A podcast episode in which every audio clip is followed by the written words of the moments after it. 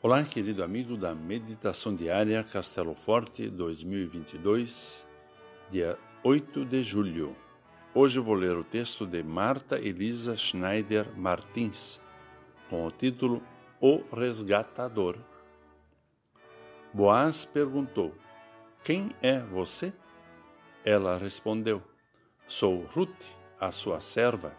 Estenda a sua capa sobre esta sua serva porque o Senhor é um resgatador, conforme o livro de Ruth 3, versículo 9. Que situação! Uma sogra e sua nora, viúvas, sem nenhum apoio para continuarem suas vidas. Em um tempo sem nenhuma previdência, nenhum auxílio ou possibilidade de trabalho, só restaria a extrema pobreza para Noemi e Ruth.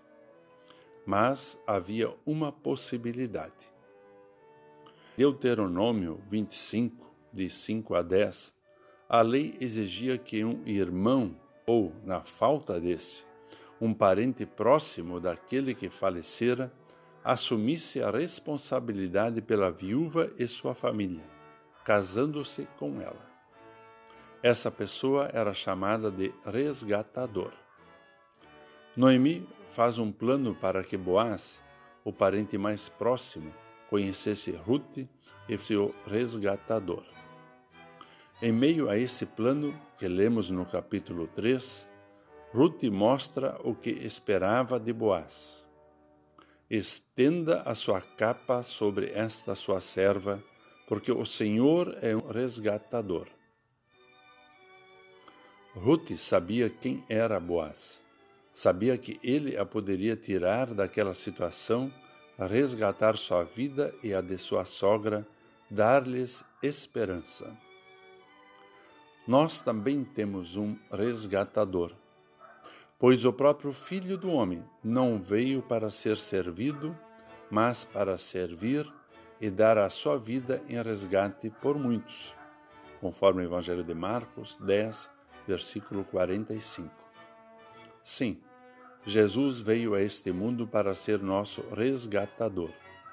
Ele deu a sua própria vida para nos resgatar do pecado e da morte.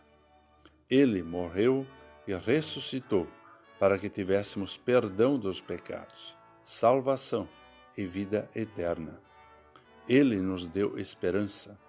Jesus Cristo é o nosso resgatador. É dele que precisamos. Vamos orar. Senhor Jesus, agradecemos-te por seres nosso resgatador. Ajuda-nos a reconhecer o quanto precisamos de ti. Somente tu nos tiras das trevas, do pecado e da morte e nos dás perdão, salvação e vida eterna. Louvamos-te por tamanha bondade conosco.